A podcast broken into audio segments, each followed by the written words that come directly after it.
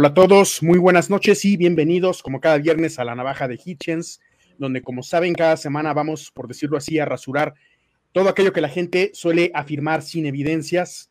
El día de hoy quiero invitarles a un, quiero presentarles a un invitado de lujo que es bastante responsable de que este podcast exista y nos acompaña del espacio que se hizo para conocer y discutir tópicos históricos, científicos, filosóficos, de actualidad y cultura popular desde el pensamiento crítico y con la evidencia disponible. Un lugar llamado Herejes, el podcast.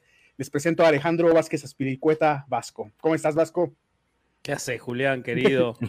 Evolución de gentileza después de, como un año que estuviste vos en Herejes. Cuando estuviste en Herejes no hacías esto todavía, ¿no? No, era más tímido todavía y no estaba tan acostumbrado a la cámara. este, no, estoy muy contento. Un podcast en el que ha estado mi padre hace un tiempito, ¿no? Hace casi un año capítulos, Un, episodio del que me escapé yo porque no tenía ganas de estudiar, la verdad. Este, una, condición que yo le puse, la única condición que le puse a Julián para venir fue no me hagas estudiar porque ya estudio bastante para herejes. Em, así que vamos a hablar algo que no necesito estudiar y eso está buenísimo. Em, estoy muy contento, muchachos. Muchas gracias por, por hacerme parte de, de la navaja de Hitchens. Sé que si te digo que te invitamos a hablar de cine porque eres el Maradona hablando de cine, eres de las personas que se no se van a ofender por esta interpretación. Amén. No, pero no, me voy a sentir a la altura. nadie, nadie puede ser Maradona en nada, solo Maradona. es que mucha gente lo toma ofensivo porque cuando uno dice que alguien es, ajá, exacto, cuando uno dice que alguien es el Maradona de algo, se refiere a comparándolo con Maradona el futbolista, su habilidad humano y lo, toman a veces como ofensivo de no, yo no soy como Maradona. Y, ¿Cómo me comparas con ese? acá no, acá no te pasaría, te digo. Lo sé. ¿eh? No, sería algo que ocurriría, pero entiendo, entiendo para dónde vas. Bueno, también me acompañan, como todas las semanas, mis compañeros demoníacos, Alan de Escepticismo Racional y Armando Trotsky. ¿Cómo están? Amén. ¿Todo bien? ¿Todo bien, señor? Aquí, este, listos para este, para este episodio que tenemos muchísimo tiempo eh, tratando de, bueno, planeando para, para, tratar de tener aquí a, a, Vasco. Ya lo tenemos a entre nosotros desde hace mucho y dijimos, un día tiene que estar Vasco y por, por fin lo tenemos. Ah, estamos aquí bien emocionados. Aquí, estamos ahorita, Vasco, en modo, en modo fanger. En modo fan. no, por favor. Por favor, les pido que no. Oigan, necesitamos empezar la ceremonia, por lo tanto. Exacto. Os convoco, hermanos, a nuestra antimisa. Iba a decir a misa, pero realmente no es misa. Y como tenemos aquí presente al señor Vasco, hoy no es jueves de ir a misa. Ellos tienen el domingo de no ir a misa. Entonces, en este caso es, es viernes, viernes, perdón. Viernes de no ir a misa. Mejor vengan y escuchen la palabra del Señor, del Señor Don Vasco. todos los días son buenos para no ir a misa. algo para lo que todos los días son buenos, no importa lo que estés haciendo, siempre sabe que por lo menos no estás en misa. Entonces, eso es este, eso siempre es alentador. Exactamente. Salud, muchachos. A diferencia de otros días, eh, de otros podcasts que nosotros hemos, hemos eh, transmitido, casi siempre hablamos de sectas, hablamos de, de alguna eh, de estos grupos coercitivos en donde se le hace daño a muchas personas. Hoy tratamos de, bueno, siendo que tenemos aquí a Vasco, vamos a, a, como que a movernos un poquito del tema de las religiones, de las sectas, de estos grupos y todo eso, y vamos a hablar de algo un poquito más fresco, un poquito más, más agradable, que son los cómics y el cine. Y para eso tenemos aquí, digo, yo, yo, yo me quedé, mira, yo no sé que, yo no sé qué tanto sepa Vasco sobre el tema, lo voy a decir así como pequeña introducción, pero yo sé que Julián sabe mucho sobre el tema. Y que Julián me diga, Vasco es una enciclopedia de, este, este tema. Yo, a mí me quedé, yo me quedé así como que, wow. O sea, yo ya no puedo esperar para, para, ver este, para ver este. O sea, yo estoy más que como, que como host, estoy como espectador ahorita. Vasco recomienda cómics que yo no conozco. Sí, este, yo soy bastante enfermo del cómic. Lo que pasa es que probablemente Julián sabe más porque yo los últimos años me desactualicé mucho de cómics de superhéroes. Eh, y, yo leo novela gráfica de otro tipo de cosas en los últimos 20 años, después de 20 o de 16, ponele, de haber leído mucho superhéroe, que sigo leyendo, por supuesto, el otro día que fui a la feria del libro compré varias cosas de DC, porque no puedo dejarlo del todo, pero la realidad es que leo menos. Pero vengo muy excitado hoy porque acabo de salir de ver este, la nueva de Doctor Strange and the Multiverse ah, of Madness. Me pareció una maravilla absoluta, así que vine enloquecido porque eh, no solo por justo tenemos el tema, pero verlo a Sam Raimi brillando en, todas, en todas sus capacidades.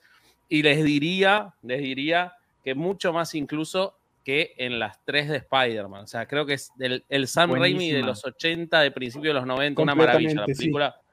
Así que, este, y le hace justicia, justo que vamos a hablar de cómics y cine, perdón, ya saben que soy, si, si no saben que voy a hablar yo mucho, no me inviten.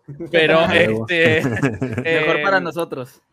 Pero es una película en la que no solo le hace justicia a los cómics en los que está basado, si bien eh, Marvel tiene esta cosa que me parece muy meritoria de que no agarra un cómic y lo adapta, o sea, no agarra un arco y lo adapta, sino que mezcla y toma cosas y crea propias. Pero en esta en particular me gustó mucho cómo tomó todo lo que tiene que ver con eh, House of M eh, y, y, le dio una vuelta propia muy rica. Así que también desde lo de la adaptación del cómic está muy buena perdón por este, esta introducción, pero como acabo de salir del cine hace dos horas, este, todavía estoy emocionado en esa. la quiero ver ya de vuelta. Ya justo innecesario. Hablemos de Doctor Strange si quieres. yo, la, vi hace unos días y también estoy bien emocionado. Es, muy bueno que toques el tema de Doctor Strange porque precisamente algo que de las múltiples cosas que me quedé pensando después de la película es como esto del multiverso. Honestamente, yo al principio lo veía como algo fallido y les cuento por qué. Yo veía en el multiverso un intento de Marvel, y en este caso de Disney, que es quien produce las películas, de intentar mezclar universos para sacar personajes y hacer y seguir produciendo, produciendo y produciendo películas. Pasó con los cómics en algún momento cuando hicieron el pues Spider-Man de Ben Reilly, pero les está saliendo bien, no se puede pues, criticar realmente. Realmente sí lo están haciendo por eso. O sea, siendo sinceros, capitalismo, amigo, o sea, lo, están haciendo por eso. Pero, pero, lo saben hacer bien. Una vez yo escuché y ustedes... Adelante, adelante. Sí, sí, sí. No, decide, sí. Estoy con un poquito de, delay y, escucho silencios, pero vos dale, vos dale. Sí, rápidamente. Ustedes me corregirán si estoy, si estoy, eh, si estoy equivocado, pero algo, algo que una vez escuché eh, fue algo que me hizo mucho sentido, que es eh, Marvel te, te prepara para que para mostrarte lo que ellos quieren que tú que tú es que ah, ay cómo cómo fue para que quieras lo para que quieras lo que haz cuenta que ellos te hacen que tú esperes lo que lo que lo que quieres esperar por decirlo así. O sea ellos como que te dan algunas pistas de cosas y tú y tú em, la gente empieza a hacer sus propias conjeturas pero ellos te están preparando como para mostrarte lo que ellos quieren que tú veas de alguna forma. pero ellos saben lo que tú quieres. Es como que una, un juego mental y nos están manipulando pero gracias Marvel. O sea porque lo han, lo han sabido hacer muy bien. Tener a Tommy Maguire con este Andrew Garfield y este Tom Holland es, algo que de alguna manera podría entrar en eso que estás mencionando, ¿no? Sí, yo creo que igual tuvieron que tomar la posta de la maravilla, la maravilla absoluta que es eh, Into the Spider-Verse que hizo Sony, eh, que es una cosa preciosa, una de las, si no la mejor película de superhéroes que existe, está en top 5 y tenían, tenían, era muy difícil eh, hacer algo con el multiverso y no quedarse atrás de esa película, que es impresionante y que estoy esperando que salga la segunda parte, en donde yo creo, y, decía Julián, lo de que en los cómics lo han hecho, yo creo que tanto Into the Spider-Verse como Marvel, cómo está trabajando el multiverso, está mejorando el tratamiento respecto de cómo se lo hizo en los cómics. Eh, siento que contrariamente a lo que uno podría pensar, y sin spoilear eh, Doctor Strange, realmente no agrega, más allá de uno muy, muy trascendental, realmente ves personajes que vos decís, ah, acá me los están metiendo y no. O sea, eh, te llevan para otro lado totalmente distinto. Eh, creo que lo están trabajando, como dice, como dice Alan, hay una arquitectura muy grande, hay un arquitecto que es Kevin Feige, que tiene muy claro, probablemente en la película 1, no voy a decir que tenía clara la película 25, pero sin duda tenía clara la 8, la 9 o la 10. Es un arquitecto realmente, es un ingeniero del guion, es un enfermo de los cómics y se nota eh, que los cuida y que, que sabe. Y, y siento que lo que vos decís, Alan, es totalmente cierto. El tipo cuando vos ves una película y si volvés a verla, encontrás cosas que ya te dejaron plantadas de una película que va a venir nueve o diez películas después. Sí, sí. Eh, lo cual habla también de la máquina gigante que es Disney, que saben el éxito que van a tener y que van a hacerlas las películas, ¿no? Porque miren lo que está pasando con este, las de Dumbledore, que ya no se sabe si van a seguir. O sea, no es tan fácil hacer lo que hacen, ni siquiera en términos financieros. Nos pasó con el Snyderverse también en, en DC. Exacto. Terminaron no dándole más porque, no sé, a mí me gustaron mucho esas películas, pero mucha gente no terminó de, de cuajarlas y por algo no se comercializaron de la forma en que esperaba Warner. Claro, claro. A mí lo que me pasó con esas es que me gustó el ambiente, pero no los, los guiones. Los guiones me parecieron flojos. Sí, sí, sí, exactamente algo así. Eh, y en general, no son malas, pero tampoco son joyas del cine. Creo que no. algo que podemos eh, tocar hacia atrás un poco es cómo el cine de héroes fue adquiriendo poco a poco una condición distinta respecto al público. Eh, cuando empezó el cine fantástico, antes de los superhéroes, empezó con ciencia ficción. Recordamos mucho eh, estos inicios con el viaje a la luna de, de Georges Méliès. Tú, eres el experto para pronunciar franceses. Eh, sí, el viaje a la luna de Georges Méliès es, yo siempre digo que es el para quienes no lo conozcan, que no tienen por qué conocerlo porque pasaron 130 años, pero Georges Méliès es el verdadero inventor del cine. O sea, cuando se habla de los hermanos Lumière, los hermanos Lumière inventaron la posibilidad de que alguien lo filme y quede grabado, pero el cine lo inventó Georges Méliès. Este, el viaje a la luna, el que no lo conozca, porque vive en un tupper, porque es la imagen famosa de la luna con una, con una nave clavada en, en, el ojo, ¿no? Hasta los Smashing Pumpkins tienen un video que lo, ah, lo representa. Y a raíz de esta película de, del viaje a la luna, se dieron algunos intentos de héroes como Flash Gordon eh, en el cine, El Llanero Solitario también, que el mismo actor que hizo El Llanero Solitario actúa también en, una serie de cintas que se llaman eh, Phantom Planet, me parece que son, y que empiezan a dar de alguna forma esta, eh, como, como si fuera una arcilla con la que se empieza a moldear al héroe, pero todavía es considerado algo, digamos, inmaduro, muy infantil, no nada más en cuanto al esquema de personajes en sí, sino a nivel cinematográfico. Todavía no hay una grandeza. Siento yo, no sé si, si tengas alguna otra idea o alguna otra película anterior, Vasco, o alguien de ustedes, Alan o Armando, pero siento yo que el punto álgido de, en el que el cine de superhéroes alcanza una madurez es con el Superman de Richard Donner con Christopher Reeve. Sí, sí, sí. A ver, eh, eh, hubo muchos seriales, sobre todo. Hubo serial de Superman. Hubo. Yo creo que la, serie de Batman eh, de la década del 60, la de Adam West, si bien es campi y es, este, es este, una broma, sí, totalmente. Creo que el trabajo de esa serie y sobre todo de la película con los villanos sí moldeó la idea del villano en lo sucesivo, la idea de que el villano es un ser carismático, no necesariamente es malo, no quiere hacer el bien, pero es carismático.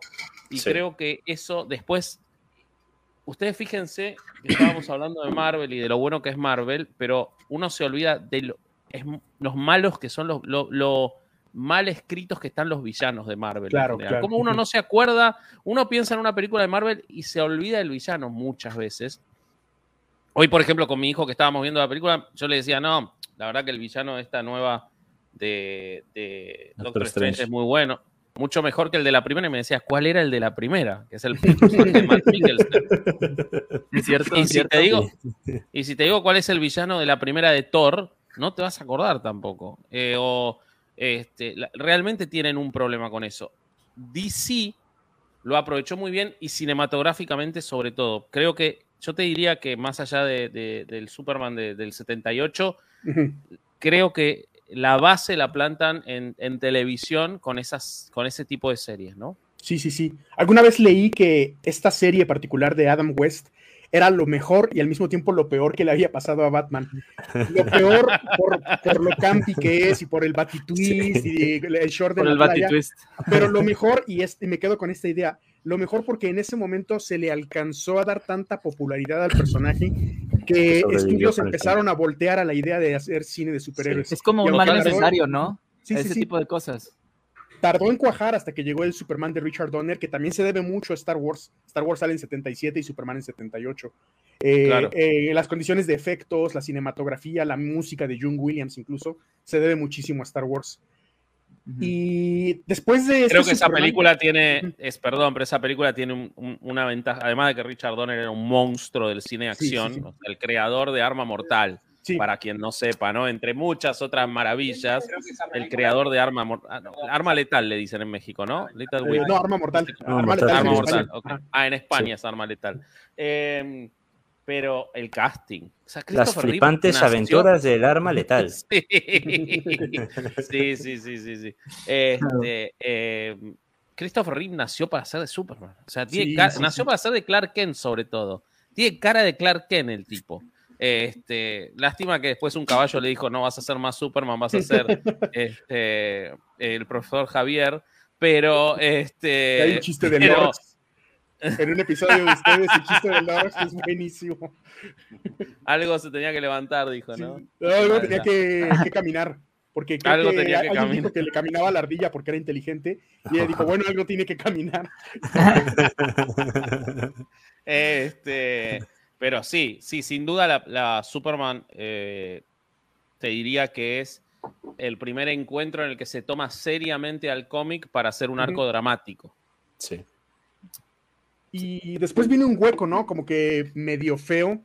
Recuerdo muy remotamente, porque yo era muy niño a principios de los 80, bueno, nací a principios de los 80 y en los 80 era muy niño y había muchos videocassettes que mi papá llevaba a casa. Teníamos una colección enorme de videocassettes, más de 500 yo creo fácilmente. Y entre esos había varios de superhéroes. Pero ya después de este Superman había intentos fallidos bastante eh, entre feos y chistosos, como el Spider-Man de Nicholas Hammond. No sé si alguien lo llegó a ver.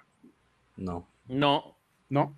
Hay un Spider-Man con un actor llamado Nicholas Hammond, que es una versión muy bizarra, con traje de tela bastante mal producido, pero ah, eso se queda corto respecto a hablando de fealdad. Existe una película turca que se llama Adams Gumani, algo así, no recuerdo exactamente. Es una película turca de superhéroes y superhéroes de Marvel. Les cuento el No me diga. La, pueden buscar así. Busquen como Turkish Spider-Man y, van a encontrar. sí, sí lo he visto, sí lo he visto. Spider-Man es el villano y quiere atacar Estambul. Entonces Estambul, por medio del gobierno, llama al Capitán América y, aquí les da la sorpresa, al Santo al luchador mexicano para pelear contra Spider-Man. A huevo. Brother, y al Chapulín Colorado les hubiera hecho falta.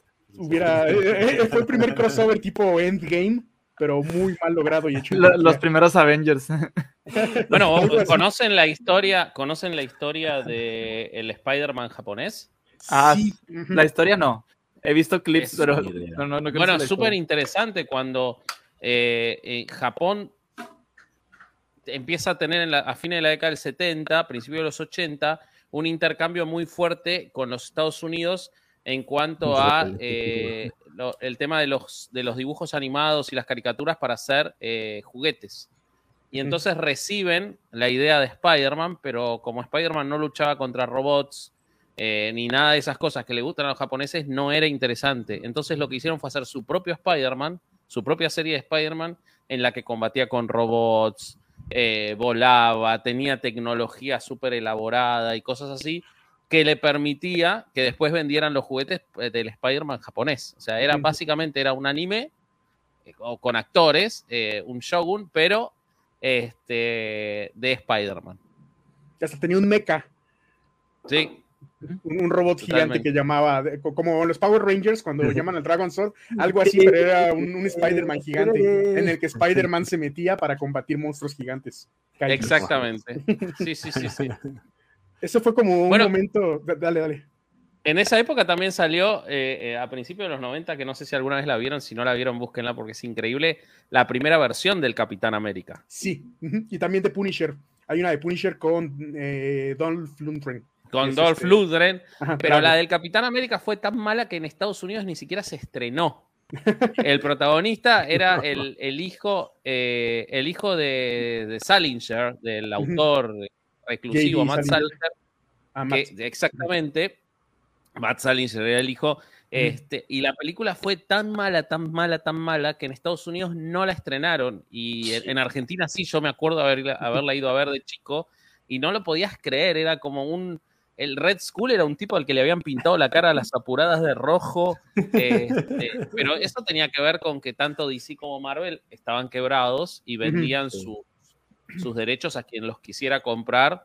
Cosa que todavía Marvel no logró recuperarse de ese desastre del todo eh, por ese tipo de cosas. Y para unos años después me imagino que vas a hablar del Superman de Barton, ¿no?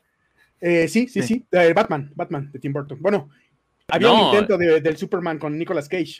exacto, exacto, exacto. Pero bueno, seguí, seguí adelante, perdón. Seguí, con la, idea era ahora a continuación, hablando de estos intentos muy fallidos, y qué bueno que sacaste a colación esta de Capitán América y, y el Punisher de Dolph Lundgren.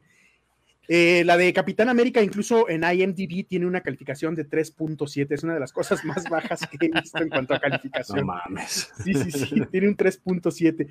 Parecía que otra vez estaba hundiéndose el, fenómeno del cómic, el fenómeno nerd. Incluso hay por ahí un escrito en la revista Wired del el estandupero americano Paron Oswalt, en la que él cuenta algo que él llama el ETEWAF. Everything that ETEWAF, que son. Ah siglas para Everything That Ever Was Available Forever. Y él cuenta cómo era la vida siendo nerd o, geek en los 80s y 90s y que era muy diferente a como, a como es ahora que se volvió mainstream, ¿no? Parte de, del show ante que quiero hacer es, yo recuerdo mucho en secundaria utilizar camisetas de superhéroes y era muy mal visto, las mujeres no me hacían caso, obviamente, eh, iba con mis amigos a jugar Dungeons and Dragons y aquí les quiero mostrar una camiseta de finales de los noventas, cuando era mal visto utilizar este ah, Oye, brother, ahorita que, mostraste eso, empecé a ver la de X-Men, la de los 90 otra vez. Muy buena, por qué. Muy, buena. Últimamente ando, ando con esa canción en la cabeza. Buenísima, buenísima, De repente estoy en la escuela y me agarro tocándola. Y dije, chinga su madre, voy a volver a ver la caricatura. Tocando la canción. También. Entonces, después de tocarla y la canción también, pongo, el, pongo la serie. Y o sea, que están haciendo episodios nuevos, episodios nuevos, Disney va a lanzar con la misma animación de esa época. Exactamente, sí. va a continuar esa serie. ¿A huevo? Exactamente. Güey, cuando matan a Camaleón. Yo, ni me acordaba de que salía ese güey, ¿sabes? O sea, Hay yo, mucho hace, hace, tiempo estaba en, un, estaba en un trabajo en donde, donde podía, tenía la oportunidad de poder, poder este, ver videos, ¿no? Mientras trabajaba. Entonces me aventé la serie de, Spider-Man de los 90, la de los X-Men, me aventé este, todas las películas de, del universo de Marvel, algunas de Batman. O sea, es, en, un, en un periodo de un mes vi como quién sabe cuánto, cuánto contenido de, de cómic en, en, pues obviamente que llevaron al porno para geeks. Sí, o sea, tanto a la pantalla grande como a la, televisión, o sea, buenísimo, ¿no? Yo estaba, estaba encantado ahí viendo. Fue una época muy particular también dentro del fenómeno, porque cuando sale la caricatura de X-Men, dos años después, sale la de Spider-Man también. Pero antes de esto, eh, esto es un periodo que tiene un poquito de, de mejora. Viene de algo anterior, que es el Batman de Tim Burton.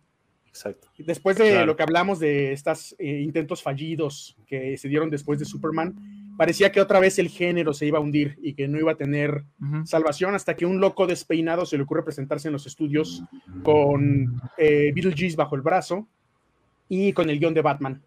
Y afortunadamente se le da luz verde y es una de las mejores cosas que le pudieron pasar a Batman después de lo que había pasado con la serie de Adam West, porque lleva completamente a otro nivel el arco narrativo lo vuelve ya más oscuro. Me acuerdo mucho en la época de la Batimanía del 89, muchas tías que salían del cine así como preocupadas, eh, nerviosas de ver una película, algo así, una película tan violenta. Cuando ya se esperaban ver a Adam West bailando así el, el batitwist y ver colores. Fue Echándose el repelente para tiburones, como menciona Eduardo Barbosa. Fue algo también ese momento de la Batimanía del 89-90 que ayudó a sentar las bases. Lamentablemente, no me dejarán mentir aquí, y es a donde vamos a tocar el tema del, Superman que no llegó nunca con Nicolas Cage. Eh, esta, esta subida que tuvo Batman también comenzó con una decadencia fuerte del género precisamente por Batman, porque después de las dos películas de Tim Burton, viene las de Joel Schumacher y el personaje vuelve a caer otra vez en el campi total y absoluto. Se sabía que por esos tiempos había un proyecto de Tim Burton para llevar al cine a Superman con Nicolas Cage. Incluso si lo googlean van a encontrar las fotos de las pruebas de vestuario de Nicolas Cage con cabello largo. Afortunadamente no se dio ese pedo. El mejor, peor actor del mundo. sí, exactamente, sí. Eh, los, vieron los, este, hay un montón de gente que, que hace como diagramas de Ben en los que vos pones... Ah y no lo podés encapsular porque Nicolas Cage sabe actuar, no sabe actuar, es buen actor, es mal actor, o sea, es todo, es impresionante el tipo. es Nicolas Cage siendo Nicolas Cage. Sí, sí, es, maravilloso, yo lo amo. Igual. Porque es todo. Igual, y, y, será, o sea, podrán criticar lo que quieran, pero la película de, de, de este güey de. Ay, se me fue el nombre. De. ¿Cuál? ¿Adaptation? No, no, no, la, la. Ah, se me fue el nombre, chingado, el. ¿Pero qué este, película? la película de Marvel se me fue. ¿Doctor ah. Strange? No. No, no, no, este güey. El esqueleto, hombre, se me fue el nombre. Ghost ah, Rider. Ghost Rider. El, este Ghost Rider está ah, buenísima. Sí. Está buenísima, buenísima. Yo esa, Tiene muchas cosas buenas Nick Cage, muchas. Muy bueno, ganó un Oscar. No sé por qué se me olvidó el nombre, pero bueno. Sí, yo cuando iba a la primaria era súper fan de ese mono de Ghost Rider, bro. Sí, él tiene un muy buen arco narrativo. Era de la, este, y tenía los monitos, vato. O sea, a mí se me hacía bien alucinante. Un pinche motociclista bien perrón, con el puro cráneo, pero ardiendo en llamas, brother. O sea, se me hacía bien vergas a mí. Era metal. Sí, buenísimo. Sí. Es buenísimo. Nos representa, nos representa. Pero lo que pasa, eh, Julián, todo lo que vos contás tiene, o sea, hay, hay un paralelo muy fuerte en lo que está ocurriendo en la industria del cómic mientras ocurren esas cosas en el cine, porque los 80s, particularmente 83 al 89, los años en los que no hay esas películas exitosas, son años muy de introspección, de Frank Miller, de la deconstrucción del cómic. En cambio, en los 90 viene toda la cosa más campi en el cómic, más de los musculosos con músculos inexistentes. Y Schumacher, en Marvel particularmente, Schumacher toma todo eso.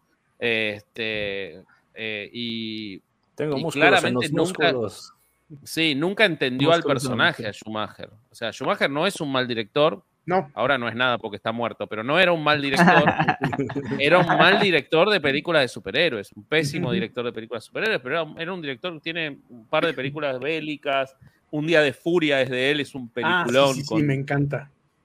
Este, es una película extraordinaria con Michael Douglas. Eh, o sea, no era un mal director, nunca debió hacer, eh, bueno, como Kenneth Branagh, ¿no? Que hizo la primera de Thor, una de las cosas más aburridas, una tortura. Este, y es un muy buen director, Kenneth Branagh. Es una tortura. Escena Thor. Ah, estamos en un, humor este de Lelutier, eh, muy elaborado. Este, y, y eso tiene que ver, o sea, lo que está pasando en la industria del cómic, porque pensemos que hasta ese momento las películas de superhéroes se hacían más que nada para los lectores de cómics. y si la agarraba alguien más, bien, pero no eran personajes que estaban tanto en el imaginario popular afuera de los Estados Unidos. Los Estados Unidos sí, pero afuera de los Estados Unidos no. Ahora que los mencionaste, mi abuelo era muy, muy fan de Les Luthiers. Mira, yo también soy muy fan discos de, acetato. Yo, yo lo heredé también eh, el gusto. Tenía acetatos, cassettes, eran muy, muy buenos. Lo mejor. hablando hablando de, del personaje de Batman de, Tim Burton, a mí, a mí sinceramente me encanta, me encanta el, Batman. O sea, me gusta mucho ver a Michael Keaton. digo, aunque él no tiene el físico de, lo que nosotros esperábamos que, fuera Batman, yo creo que la interpretación que él hizo fue algo que le hizo muy bien al personaje. O sea, sinceramente, creo que, como dices tú, es una de las mejores cosas que le puede haber pasado a Batman sobre todo en esos tiempos. Digo, en general, en esos tiempos y para adelante. las peores. no, eh, la, de Michael Keaton es de las mejores, las, de las ah, peores era Adam West. Era Adam West. Adam West y, y, ya despuésito George Clooney. Que ahorita hablamos sí, George Clooney es el peor. George Clooney es, el peor. Sí, sí, Pero ¿saben qué es lo...? Bueno, no sé si quieran comentar algo más porque yo quiero decir algo sobre George Clooney. A ver. A ver. Bueno, algo, algo que, hay que, que hay que reconocerle a George Clooney es que él siempre ha dicho, la cagué. O sea, Ah, sí, sí, sí, sí, lo tiene clarísimo. Él siempre lo ha dicho, la cagué, y, en alguna ocasión me tocó escucharlo. Nunca volví a ver ese clip, pero me, estoy seguro que él dijo en alguna ocasión, Batman es Michael Keaton. O sea, no soy yo, es Michael Keaton.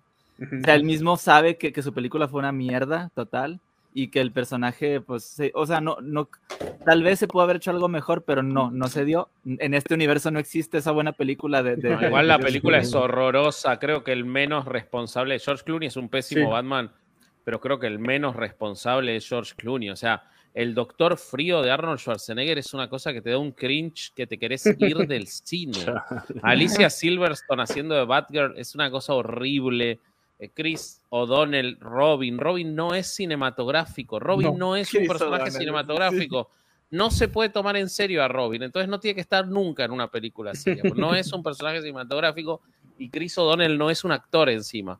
Este, y, y la anterior, Batman Forever, que también es mala, pero la salvan Jim Carrey y Tommy Lee Jones. Sí, completamente. Totalmente. Jim Carrey y Tommy Lee Jones hacen que esa película sea mirable y uno vuelve a ver las escenas 20 años después de ellos dos siendo los villanos y son excelentes trabajando con cosas muy difíciles, porque encima Schumacher lo llenaba de colores, de neón, al traje le puso pezones, al traje de Batman, era una cosa horrible.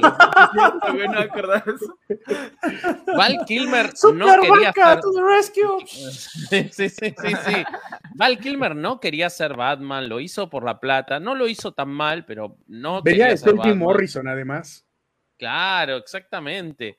Este, pero esa película la salvan eh, los villanos. En la última, Poison Ivy, Uma Thurman es lamentable lo que hace y lo de Schwarzenegger directamente es terrible, terrible, terrible. Entonces, no tiene salvación esa película. Pobre Clooney tampoco aportó nada, tampoco aportó nada, pero no es el máximo responsable, la verdad. Sí, sí, sí. Y por eso, lo, lo, único que reconozco de George Clooney es que al fin y al cabo él ha pedido disculpas por haberla cagado y se lo toma como, como, como hasta con humor, o sea, él se burla de sí mismo siendo el peor Batman de la historia. O sea, se debe sentir como en Los Simpson cuando hacen la película del hombre radioactivo en Springfield. Haz de cuenta. lo, o sea, lo, que admiro de George Clooney es que se lo toma a bien, o sea, de que, de que lo dice y lo reconoce y no tiene ningún problema en, en, en, eso, ¿no? sé Porque es, digo, él como actor profesional debe saber que, que fue una cagada eso que hicieron. Bueno, también porque yo creo que porque le fue muy bien y es un actor respetado y puede reírse de eso, ¿no? O sea, claro, claro. El tipo logró superar eso eh, que no, al representante que le dijo que haga de Batman. Lo que pasa es que es un personaje muy icónico. Yo creo que es como James Bond. O sea, cualquier actor que le digan que vas a hacer de Batman lo va a querer hacer. Eh, y la realidad, no sé qué opinarán ustedes, yo creo que la mayoría salieron bien parados. Ha habido más Batman buenos que malos. Eh, creo que Totalmente. Ben Affleck es un buen Batman, por ejemplo. creo que el, el de ahora es un poco emo el personaje, pero creo que eso es más culpa del director que de él. Sí, sí, sí, sí, es como un Batman emo, pero no está mal, no está mal. A mí me gustó mucho como Batman, incluso más que como Bruce Wayne. Claro, creo que es un Bruce Wayne emo, exactamente. sí, sí, sí, Como Batman me encantó la, actuación de. Tienes razón, es un mal Bruce Wayne, totalmente de acuerdo. es un Bruce Wayne creo, Cobain. Creo que ese es el mérito de Michael Keaton. Cuando uno dice es el mejor Batman, no, es el mejor Bruce Wayne. Michael, vos lo ves y vos decís, y sí, se las va a coger a todas, olvídate, no hay chance. No hay chance, va a pasar, va a pasar. por cierto. Es un enano, es un enano millonario que va a hacer lo que quiera. un enano millonario. Sí, sí, sí, sí, sí, sí. Este, ¿le, crees, Digo, realmente... ¿Le crees más que a Christian Bale? A Christian Bale lo ves más un nerd que se va a meter en el laboratorio con Morgan Freeman, pero en cambio Michael Keaton lo ves como es Bruce Wayne. Eso es lo que tiene. sí. Totalmente. Pero bueno, quiero, quiero mandarle nomás un saludo breve a Blanket que anda por aquí. Ah, sí, saludos. Saludos a todos los que están en los comentarios. Eh, ah, ahorita vamos a leer comentarios. Gracias por estar por acá. Este, al final del, del podcast vamos a estar leyendo sus, este, algunos de los comentarios que dejen aquí. Por favor, de preferencia, que sean eh, afines al, al, episodio que estamos abarcando el día de hoy para poder responder lo que, lo que, las dudas que tengan o cualquier cosa que quieran comentar. Ya si son temas de, de los testigos de, secta, o de la... Otro día. De, Dios madre, lo que sea, pues eso en otra ocasión lo, lo, hablamos, ¿no? A menos que Vasco quiera responder, pues no, no lo... No tengo ningún problema, lo que quieran, mientras no me hagan estudiar, lo que quieran. Eh, yo quiero hacer un comentario muy divertido sobre, por, antes de que se pase algo que, quizás lo saben, pero si no se los cuento, que tiene que ver, mucho con la historia del cine americano de los 90 y su decadencia. Eh, la película esa que quería hacer Tim Burton sobre Superman, Tim Burton es un fanático de, Se hizo fanático de los cómics a partir de hacer Batman. Él no era muy fanático, si bien siempre fue dibujante. Y él quería hacer su Superman, pero quien, a quien había designado Warner Bros. como productor de esa película de, Superman en particular, era a un tipo, que ahora voy a buscar el nombre, eh, pero ¿vieron la última, eh, la última que estuvo nominada al Oscar a Mejor Película? Eh, que se llama... Es la de, la de dos, dos este, chicos en los 70 que son novios y que andan corriendo por, la, por Los Ángeles. una de las nominadas a Mejor Película este año, ahora se me fue el nombre. Bueno, en esa película hay un personaje que es un, el novio de Barbara Streisand. El personaje es un loco, un loco violento, eh, que es peluquero. West Side Story.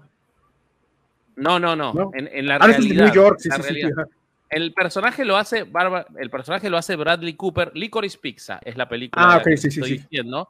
Y ese personaje existió de verdad. Si no vieron Licorice Pizza, vayan a verla. Es un peliculón, Licorice Pizza. No es de cómics, pero vayan a verla. Y tiene que ver con esto. John Peters, ese personaje que lo hace Bradley Cooper como un violento, un loco. John Peters se hace famoso porque era el novio de Barbara Streisand. Era el peluquero, se ponen de novios y él, ella lo pone de productor. Y por misterios de la vida se vuelve productor de cine.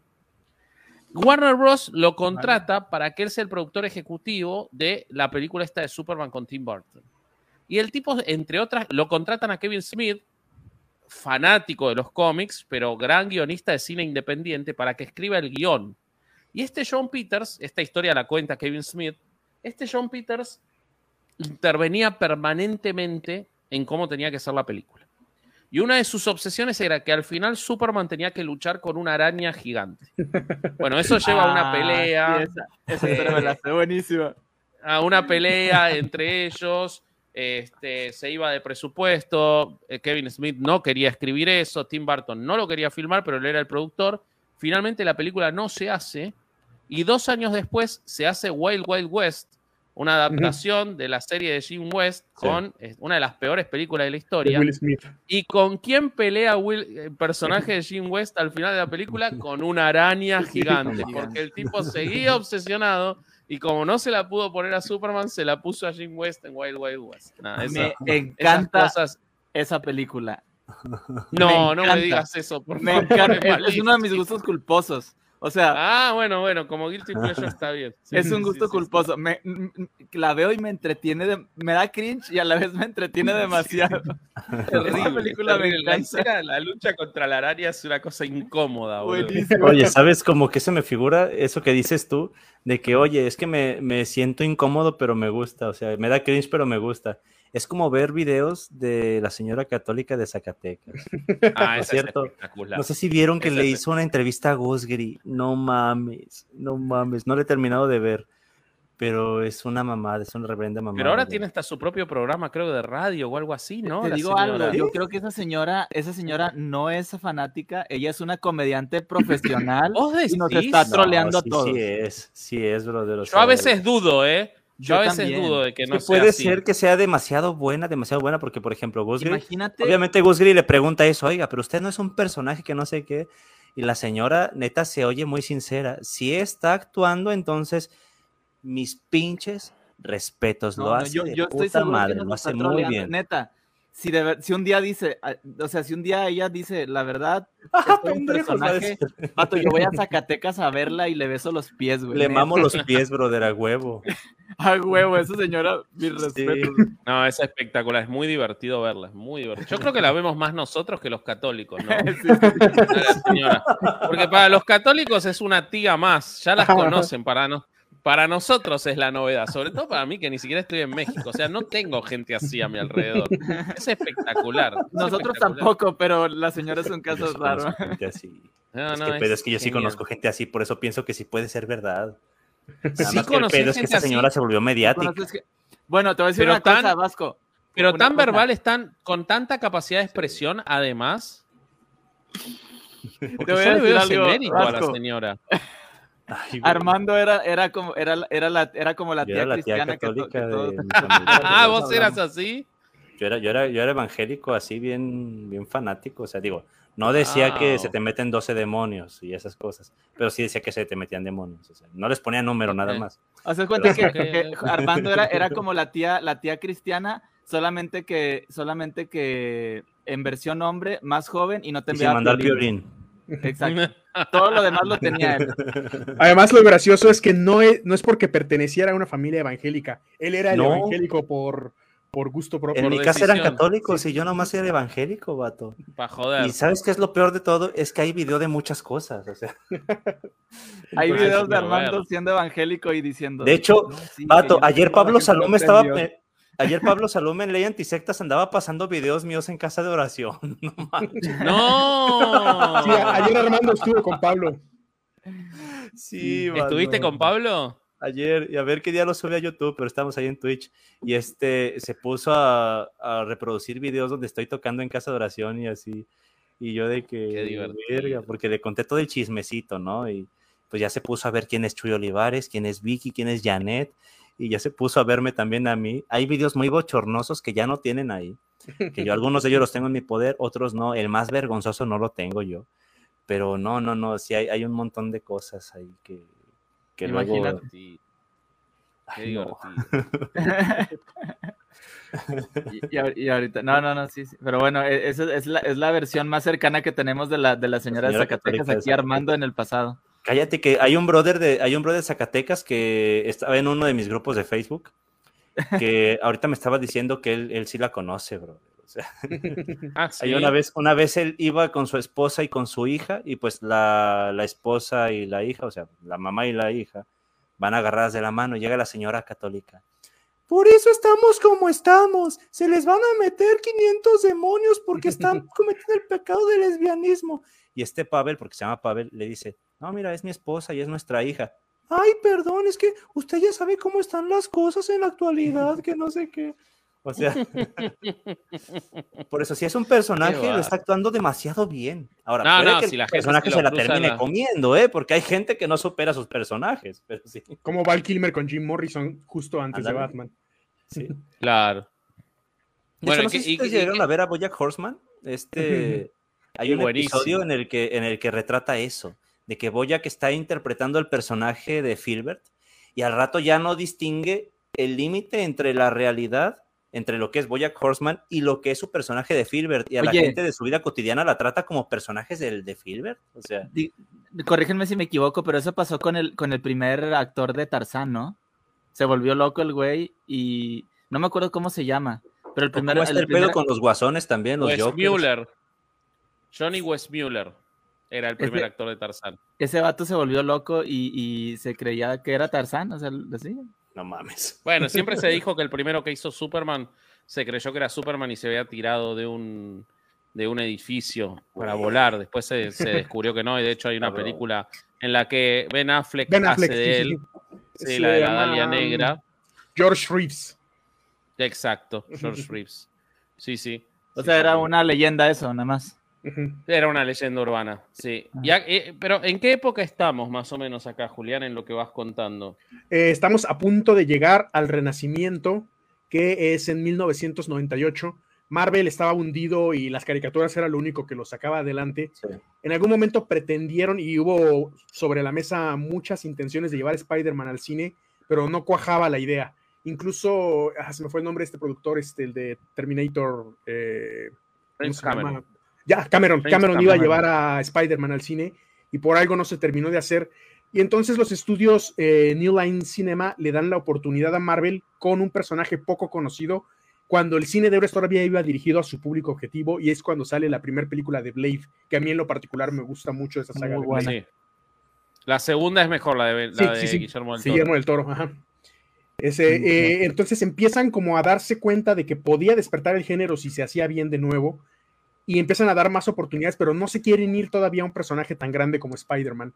Tocan primero base con Blade, después van con, eh, con X-Men, que también resulta ser muy buena la primera adaptación de X-Men en el cine, y luego como que sufren un tropezón con ese Daredevil de Ben Affleck y la película de Electra también, pero para ese entonces ya se estaba produciendo Spider-Man, entonces ya, ya se puede entrar en materia con el Spider-Man de quien hablábamos en un principio, de Sam Raimi que le imprime mucho, mucho de Sam Raimi a esas películas. Y también lo vimos en, Strange, por ejemplo, el cameo típico de Bruce Campbell, que aparece en todas las películas de Campbell es espectacular. Es, increíble que haga eso siempre, sí. Qué viejo que está, bueno, todos envejecemos, ¿no? Pero qué viejo está Bruce Campbell.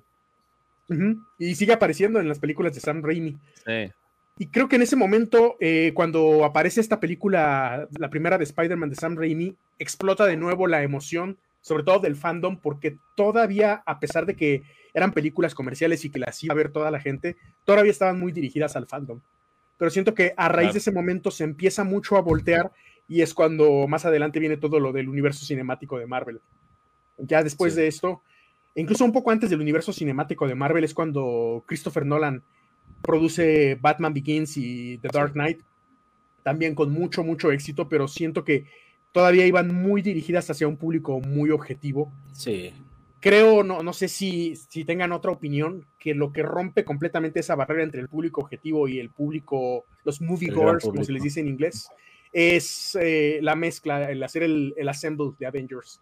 El momento en el que sacan película de Iron Man, el año siguiente Thor, al año siguiente Captain America y después eh, Avengers. Eh, tras la primera película de Avengers es cuando se rompe esa barrera y se vuelve cine para todos. Yo, yo creo, yo creo, o sea, sí, pero yo creo que pasó desde X-Men. Porque al fin y al cabo, yo creo que X-Men, aunque iba dirigido a un público, como dices tu objetivo y todo eso, eh, fue una buena película que, que, incluso pudo gustarle a mucha gente que no consumía cómics. O sea, yo creo que esas fueron como que abriendo el camino en donde ya se empezó a, a expandir un poquito más el tema de, de, de, lo que es el cine para, o sea, el cine de cómics para todos. Ahora, cuando, cuando ya hubo un, un como una exposición más grande al público ya más general, sí es cierto, con, con, con toda esta, esta, este, eh, esta onda de Avengers, pero yo creo que desde Spider-Man, porque yo recuerdo incluso gente, por ejemplo, que, que cuando sale la, la, película de Spider-Man de, de, de, de de este güey de. Lleva un gran, gran responsabilidad. ¿De Tobey Maguire o cuál? De Tobey Maguire. Este, yo me acuerdo que había gente que, que, de mi tiempo que no veía cómics y estaban encantados con la película de, Spider-Man. O sea. Pues yo, brother, yo no veía cómics.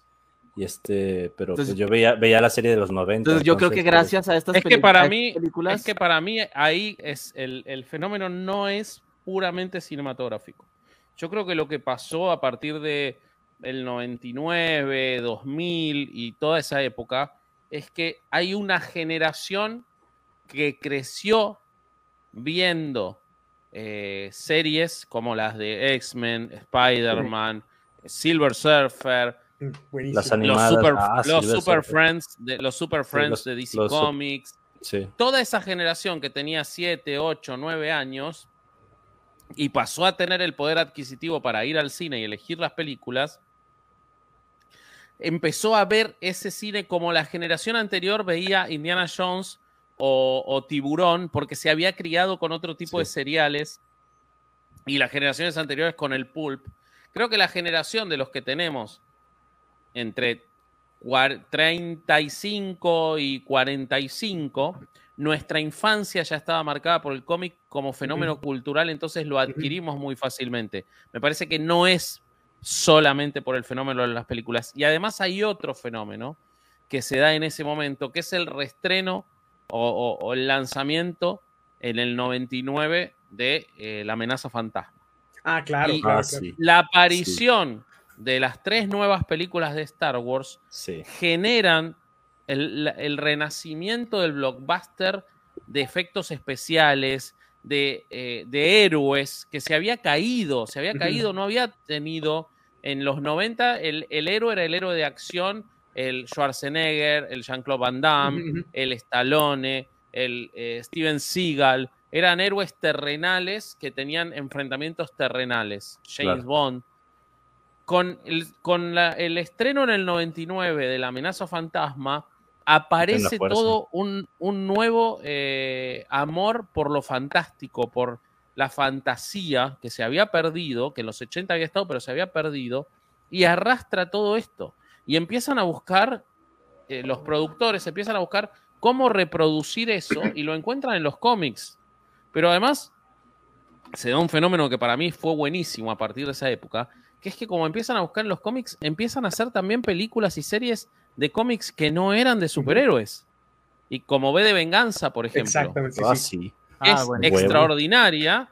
Es una película excelente de un cómic aún mejor, porque Alan Moore es muy difícil de adaptar. De hecho, creo que es eso y el Watchmen de Zack Snyder son las únicas adaptaciones buenas de, películas de, de, de, Alan Moore. Pero tiene que ver con eso, con que empezaron a buscar bueno, yo no tengo los derechos porque los tiene Sony, porque cuando hizo el remate Marvel se lo dio a un pedacito a Sony, un pedacito a Paramount, un pedacito se lo quedaron ellos, pero y DC lo tiene todo Warner. Pero ¿qué puedo hacer? Entonces hicieron el Sin City de Frank Miller en esa época, están buenísima también. Hicieron este, cosas que uno a veces se olvida que son de cómics, como una historia violenta, la película de, de, este, de David Cronenberg, no sé si la recuerdan, peliculón, eh, de, este, en el que Vince, eh, Vigo Mortensen es, este, sufre un, ataque y se supone que atacaron a la persona equivocada y resulta que él es un asesino serial que estaba escondiéndose, un asesino a sueldo.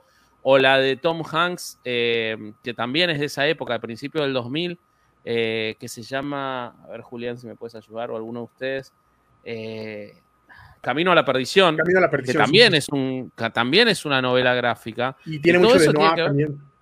Exacto, pero son cómics. Todo eso son cómics y son cómics muy buenos. Y me parece que ahí los productores empiezan a descubrir que el cómic es más adaptable al cine que las novelas de prosa. Porque realmente es un guion ya hecho. Es un storyboard. Un storyboard. No tenés que sacarle mucho porque ya el cómic tiene poco lenguaje o tiene el lenguaje combinado como tiene el cine. Entonces me parece que esa época es la época de oro porque se empieza a entender que el cómic es una forma de hacer cine en un libro. Claro. Eh, como dices, un storyboard, totalmente. Y a raíz de eso también eh, empezaron como a, voltear los ojos hacia otro lado eh, y hacia otro tipo de cine. Creo que lo que hizo Christopher Nolan, aunque sé que a ti no te gusta mucho Nolan, pero cambió el hecho de hacer cine de superhéroes a hacer cine con superhéroes. Totalmente. a mí me encantan las tres. Las tres de Batman de Nolan me encantan. ¿eh? A mí no me gusta, no me gusta cuando Nolan se pone en pseudo intelectual, pero en general me gustan las películas de Nolan lo que pasa es que o me gustan mucho o las detesto, pero de Prestige. Muy polarizado el asunto. De Prestige me parece una maravilla, así como Interstellar me parece la película más sobrevaluada de la historia. Eh, porque lo que le pasa a la gente con Interstellar, y se lo voy a pelear a muerte a cualquiera, es que todo el mundo que te dice que Interstellar es una maravilla te está hablando de la primera mitad de la película, no de la segunda. Desde el aspecto emocional, ¿no? El aspecto de la hija, de hablarle al papá. Entonces, a mí no me parece mala, me gusta mucho realmente, pero entiendo el punto ah, eh, sobre, sobre la parte que vas. entiendo completamente. Hay muchas películas que a mí me parecen buenas y que realmente son malas. Todos no, no, Interstellar es una gran mm, primer mitad de una película y esa primer mitad tan buena le sirve para que la gente suspenda el pensamiento en la segunda, mitad, cuando cuando él se esconde atrás de bibliotecas. Es, esa, esa segunda mitad de la película es, es es muy pobre argumentalmente. Pero, y eso a mí me molesta, y, me pasa lo mismo con la de. ¿Cómo se llama la que hizo también Nolan sobre la guerra, sobre ah, la Segunda Guerra Mundial? Dunkirk tiene eh, cuatro, tres o cuatro historias. Hay algunas que son extraordinarias y otras que son pobrísimas. Pobrísimas. Me parece muy desparejo a veces. Pero bueno, nada. Me fui, me fui por las ramas como siempre. Seguí con tu línea, por favor. No, no hay problema. algo que iba a contar de Interstellar es que me, me, llega mucho a nivel emocional por una experiencia personal. Eh, mi gatita, que, que me han visto en mis redes cómo la, la, cuido y todo como si fuera una hija, tiene mucho esa costumbre de pararse en el librero y tirar libros. Me recuerda mucho esa escena de Interstellar con lo de los libros de la hija tratando de mandarle mensajes. Claro, y, por, y por divagar, no te preocupes, aquí solemos mucho hacer eso, entonces vamos igual. Sí, lo sé, la señora católica de Zacatecas hace los rato. Los he visto, los he visto y lo sé, no, no, no se preocupen. Sí. yo quisiera, bueno, aquí yo quisiera, ya que, ya que ahorita empezamos a abordar el, el tema de, porque vamos a pasar de, de, de obviamente, de Spider-Man a, a todo esto de, de, lo que es el, el, el, universo de, de Marvel, de, Marvel de, la, de, las películas. Yo quiero, quiero hacer como como una, una, un paréntesis hablando sobre, sobre lo que es la, la Spidey-manía, por decirlo de alguna manera, teniendo a Tobey Maguire como, como un gran Spider-Man en, en, en, el cine, porque lo es. Yo creo que para, para todos o la mayoría es el mejor Spider-Man del cine. No, es Tom Holland, perdón que te diga, pero es Tom Holland. Es Tom Holland. para mí sí. para mí sí, pero, ahí va. pero te escucho, escucho tu línea. Ahí va a decir que es Andrew Garfield. Ahí va, precisamente. Ahí te va, ahí te va. En mi caso, a mí me gusta más el Peter Parker de, Andrew Garfield. Se me hace mejor Peter Parker que todos los demás. Como Spider-Man, ahí sí no te digo nada. Pero, pero como Peter Parker, la manera en la que investiga, en la que él quiere saber su pasado, el, de sus padres de, de, dónde, de dónde son y todo eso, porque es el, el, creo que es el de los pocos, de los pocos versiones de Spider-Man donde te dicen, donde te dicen que, que, que, Peter Parker tenía padres, o sea, y que, y que algo pasó con ellos, ¿no? Entonces, me gusta mucho la manera en la que él, él hace toda esa labor de investigación que creo está muy infravalorado eh, el trabajo que hicieron con, con, con Peter Parker ahí. Bueno, pero en, en, un término general, a la gente no le gustó ese Spider-Man y fue, fue como muy, ah, como que rezagado, ¿no? Como un, un mal Spider-Man y todo.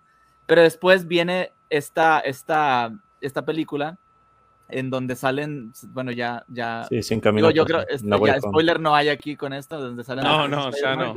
Y, y, y, todo mundo, este, voltea a ver a, a, al mejor Spider-Man de la película siendo este Andrew Garfield.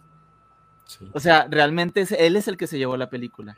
Y a, y a partir de Salvó a su Gwen en otro universo. Muchísima, muchísima gente empezó a decir, queremos ver la continuación de la saga de, de Amazing Spider-Man, no sé qué. O sea, ¿cómo pasa Andrew Garfield de ser el peor Spider-Man de, de, de, las, de, las, de, las películas a ser el más querido o el, o el más esperado?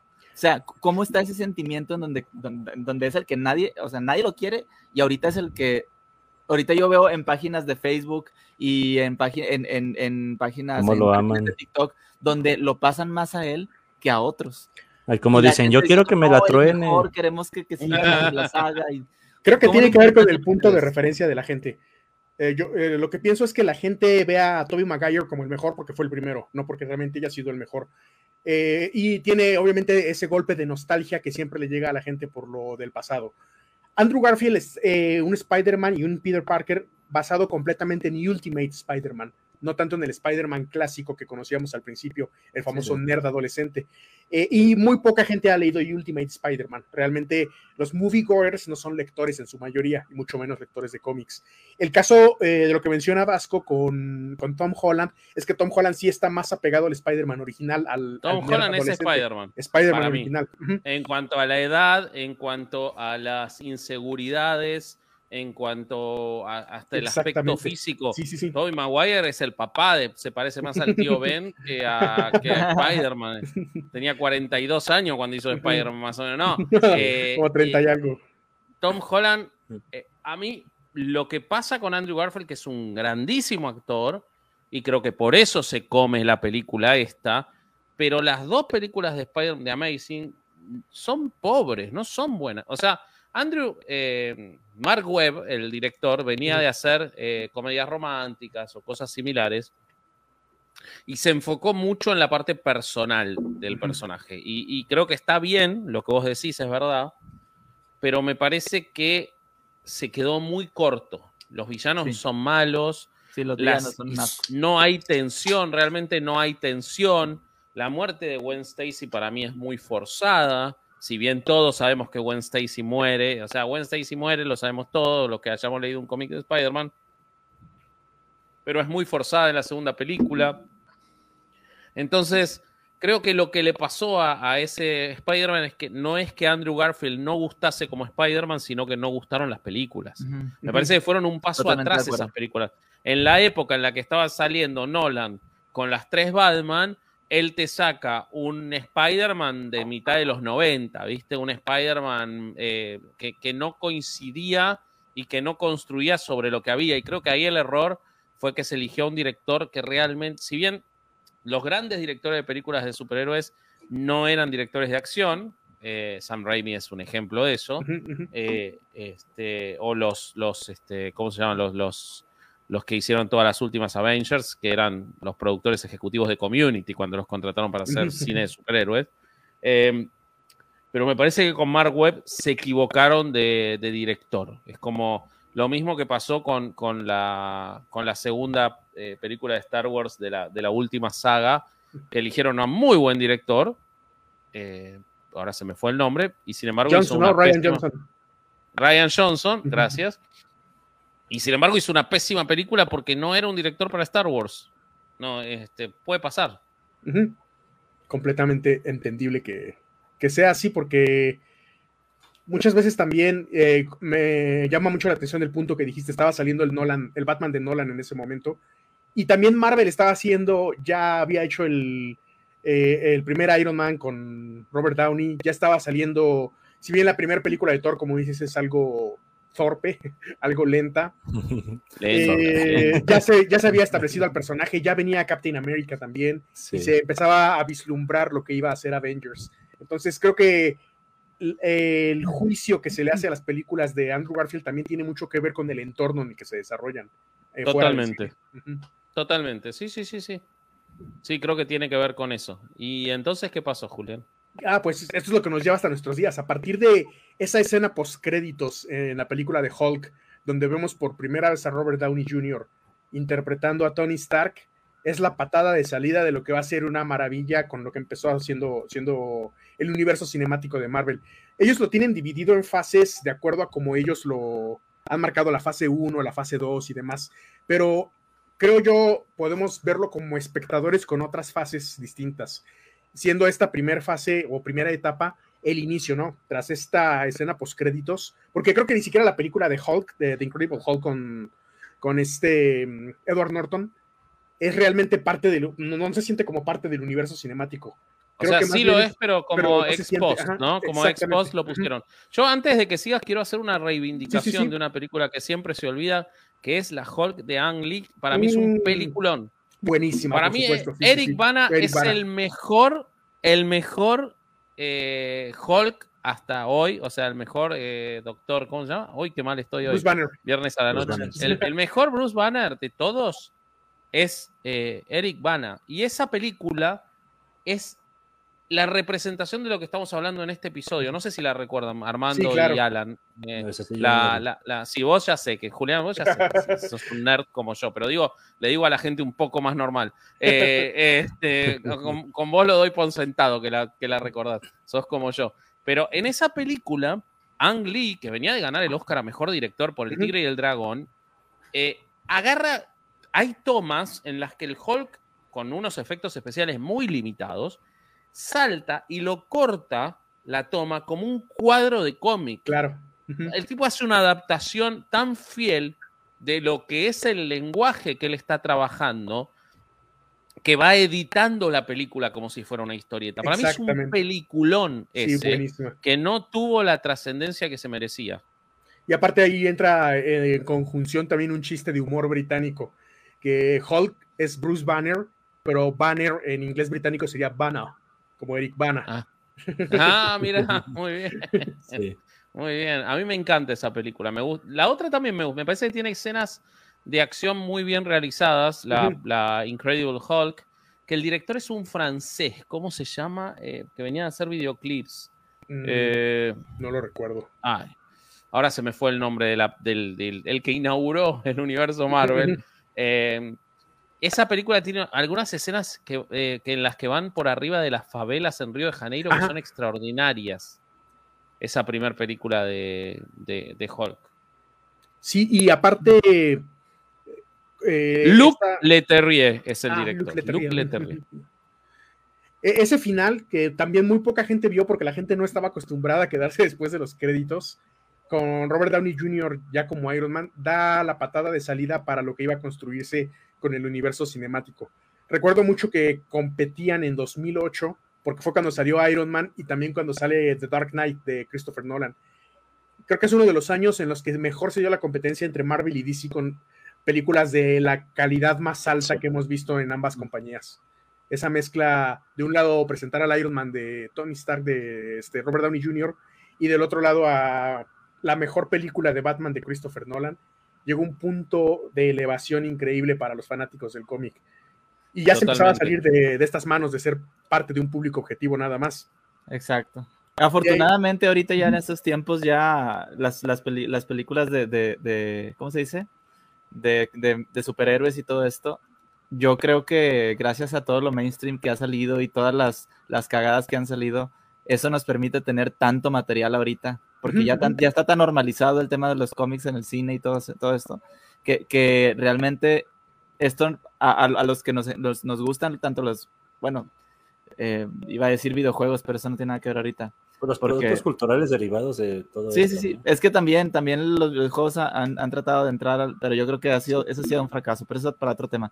Eh, ¿Hacer, ¿Hacer cine de videojuegos? Sí.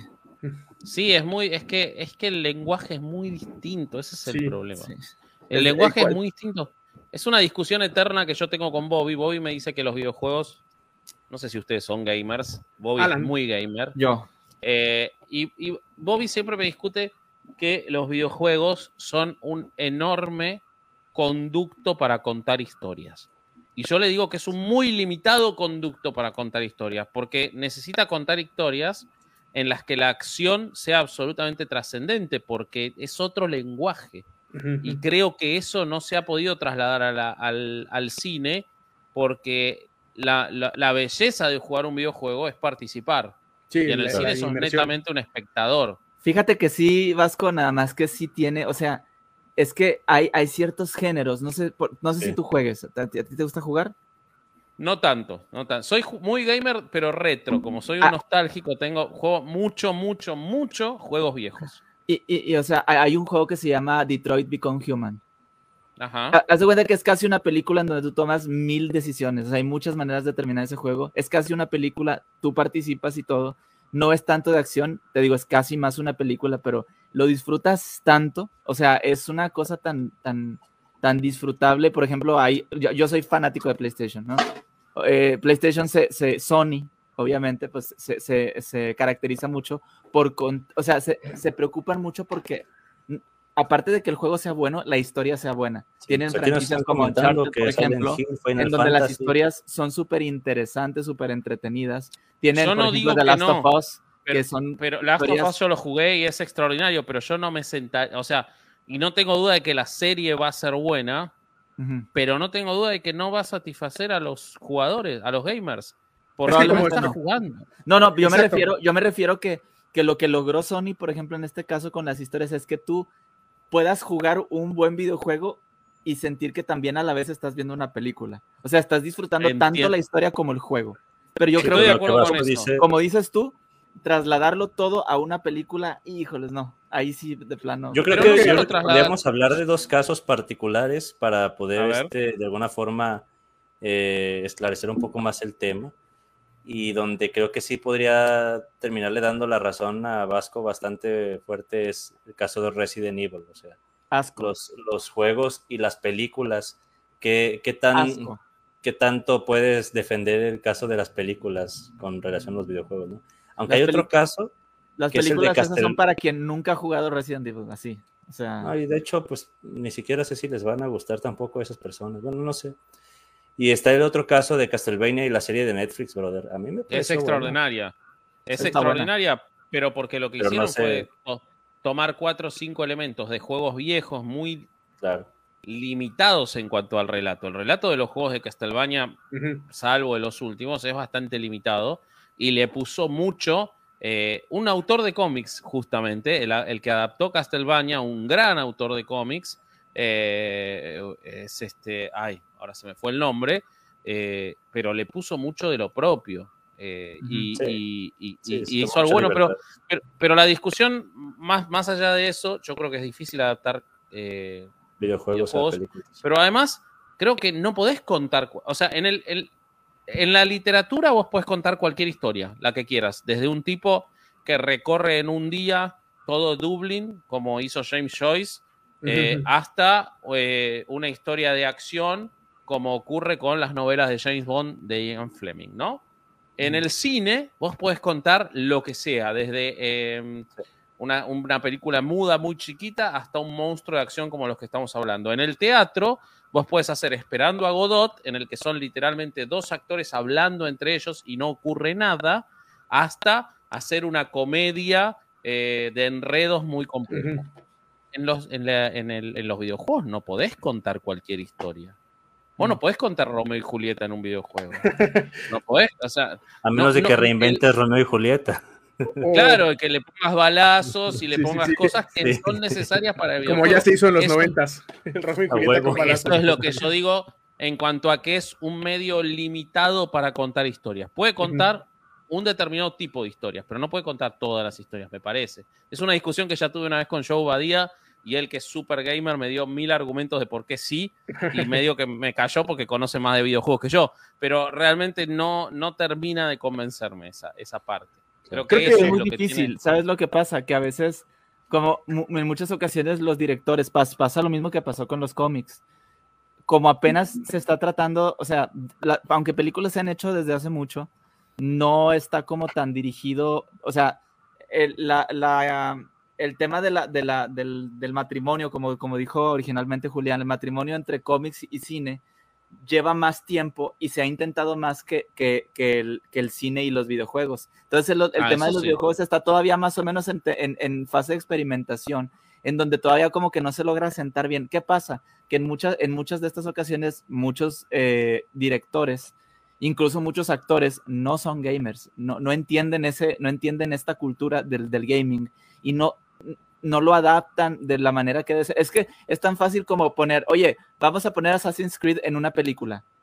Oye, tienes, o sea, tienes todos los elementos ya para ponerlo así e, y resulta que, que, que en, vez de, en vez de, de poner, el, ¿cómo, ¿cómo, se llamaba este, el, el, aparato? Ahorita estoy, ahorita estoy en, en, en una, en una en una fase de, de, de, que todo se me olvida, discúlpenme. Ah, yo este, también, estoy igual. Sí. tengo, tengo como, como, como que esos momentos de, de, la mente se pone en blanco y se me olvida. Como me, decía, como me decían mis profes en la prepa, los lapsus pendejos. Exactamente, exactamente. Bueno, bueno, total, eh, está en el Animus. El Animus, él, se, te, acostaban al, al, al, personaje en el Animus, tenía su sueño y era mediante su ADN recordar vidas pasadas o algo así, o antepasados, vidas de antepasados.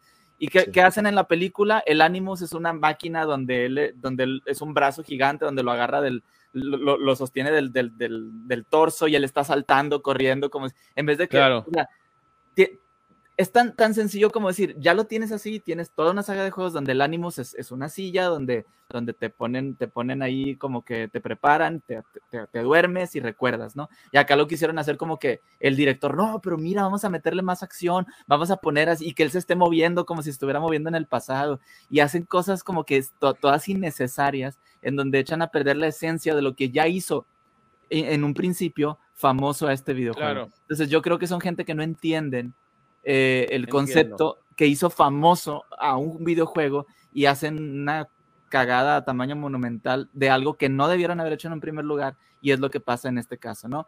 Yo creo que, que deberían, en este, eh, digo, hay tanto gamer, hay tantos, incluso ahorita, yo creo que directores de, o sea, gente que son directores de, de, de empresas de videojuegos fácilmente podrían ser directores de, películas de videojuegos o mínimo asistentes, o sea, para que los estén ahí como que... Yo, bueno, lo que, hizo, que, lo, que, lo que hizo grande al universo Marvel, que ahora seguro lo va a contar con Julián, la aparición de Kevin Feige como elemento bueno, central, un tipo que no venía del cine, sino que era un experto en cómics. Exactamente. Exacto. Entonces, eso es lo que se debería de estar haciendo ahorita. Eh, bueno, a, a, bueno, quizás pasa ahora con la Last of Us. El productor general es el que hizo Chernobyl. El tipo es un genio. Es un genio.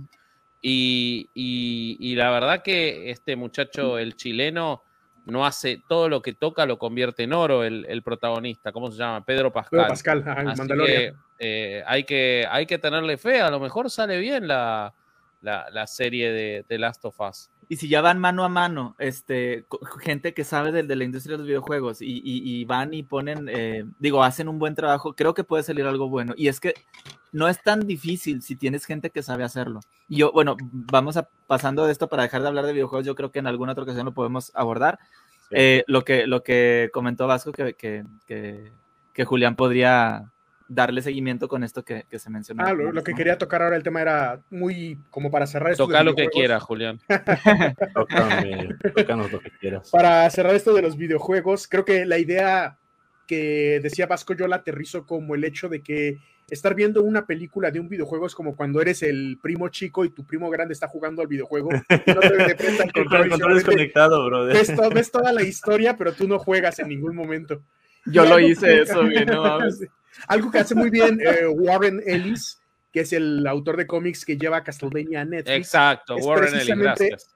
Hacer un cómic y luego como cómic llevarlo a la, caricatura, pero primero lo traslada del videojuego al cómic para luego del cómic, que nunca se publicó como tal el cómic, pero lo lleva eh, de esa forma a la pantalla para darle ese trato. Y es lo mismo que hace Kevin Feige cuando lleva el universo de Marvel, toma pastiches de un montón de historias ya existentes el Civil War de las películas no tiene nada que ver con el que vimos en los cómics, por ejemplo. No, no, por supuesto. Y toma mucho de House, of, eh, House of M, va tomando como pastiches de diferentes historias que como público objetivo, como el nerd que lee cómics, lo conoces y sabes que lo está adaptando. Y como el público no conocedor que va a ver películas por primera vez y a conocer personajes, lo disfruta mucho porque es algo completamente nuevo y, y que le genera expectativa.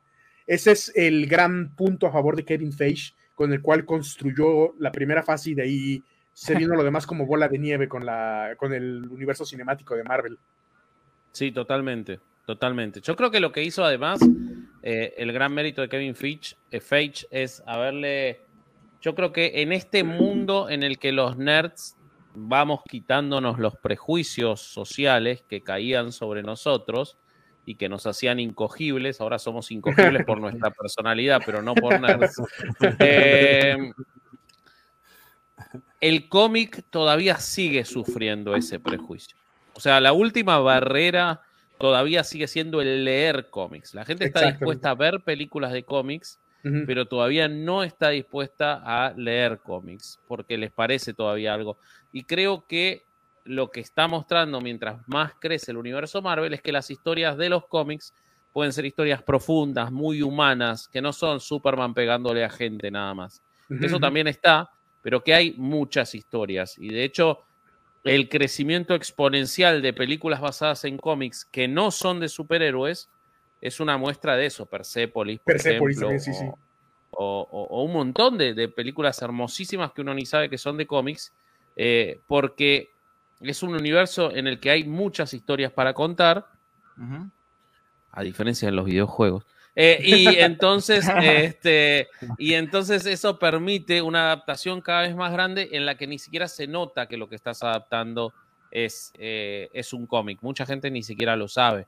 Eh, eso, eso me parece que, que, es muy rico y que se debe en gran parte al crecimiento del universo Marvel, el cual yo, a diferencia de mucha gente como Roberto López Esquivel Z, que, me, me pelea con esto. Yo creo que el universo Marvel goza de muy buena salud y creo que le hizo muy bien que se vayan Iron Man y el Capitán América. Me parece que el crecimiento de personajes secundarios lo hace más humano porque uno ya, como ni los conocen, el que no es comiquero, no los conoce, va a haber historias nuevas en las que no les importa tanto ah, a ver cómo lo representan al Capitán América. Porque no saben ni quiénes son los Inhumans o los Eternals. Una película que a mí me gusta y voy a reivindicar. Me parece una Yo no la he visto. A mí, a mí, a mí me parece algo, algo, algo bastante, bastante interesante lo que están haciendo con, con esto de, del universo de Marvel y todas, todas estas películas y series que están sacando, ya no nada más películas. Yo, este, hace, hace poquito acabo de ver WandaVision. Yo realmente, a, mí habían salido Loki después salió WandaVision, y yo decía, quiero ver Loki, debe estar buenísima, y estaba así loco por verla, y, por Estabas Loki por ver a Loki. No estaba, no estaba, no, no, la vi, o sea, no, no, no la vi, simplemente la dejé pasar, la dejé pasar, y tampoco WandaVision. Entonces, en algún momento, pues, mi novia me dice, oye, ¿sabes qué? Vamos a ver, vamos a ver este WandaVision, y luego vamos a ver Loki después. Dije, va, vamos a verla. Y empecé viendo WandaVision así como que, ¿qué, es esto? Así el primer capítulo me dejó así como que, más o menos.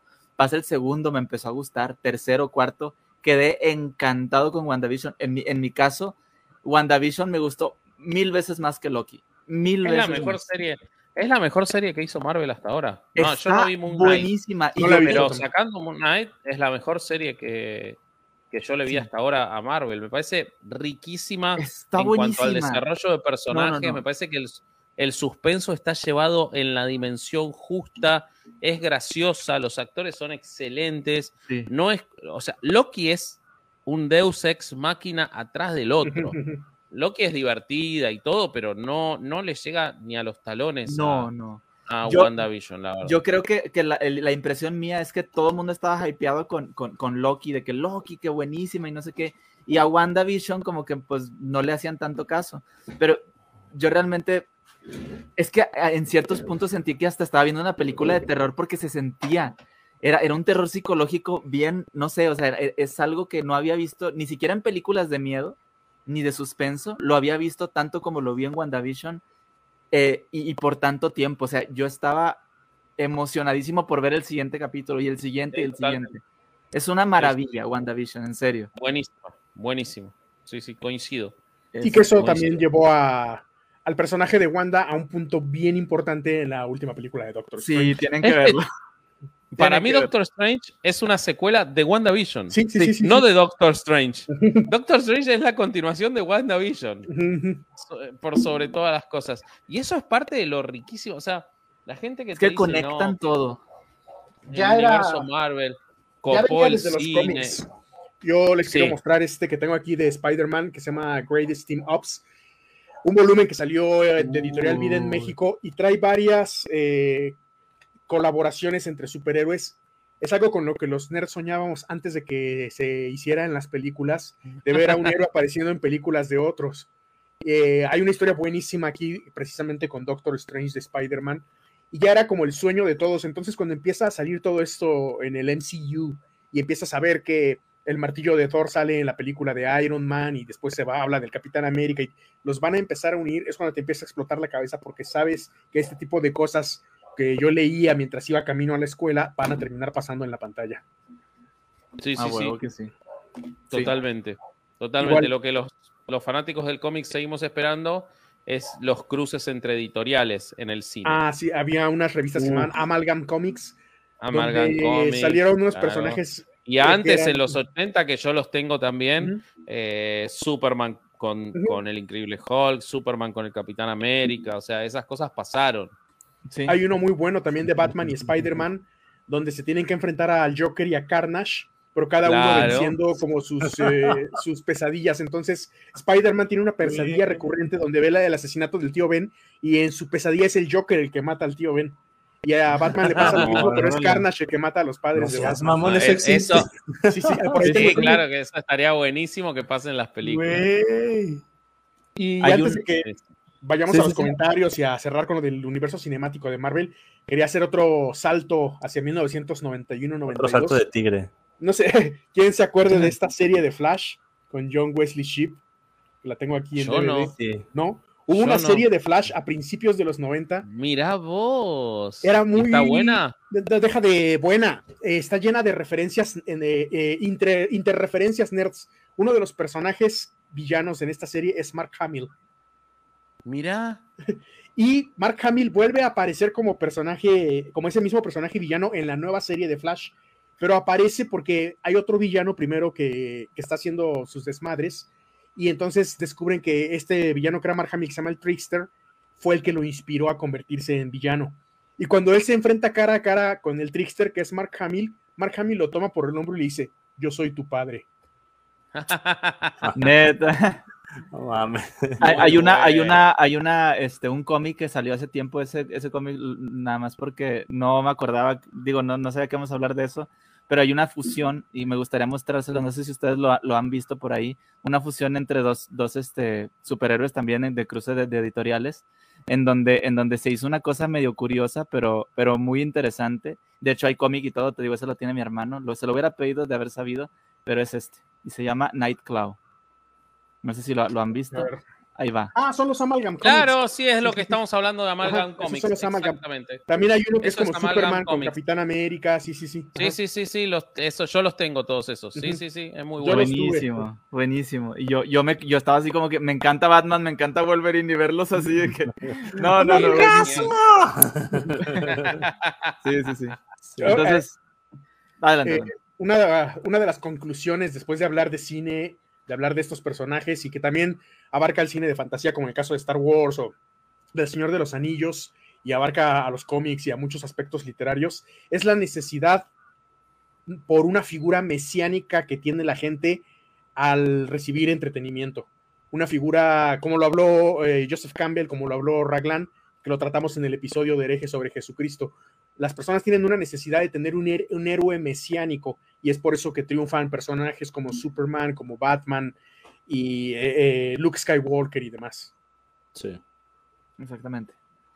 Eh, ya no es porque no alcanzamos, pero también hubo, hubo este, ¿cómo se dice? Hubo traslado de, las películas o de la vida real a las películas y de las películas al cómic.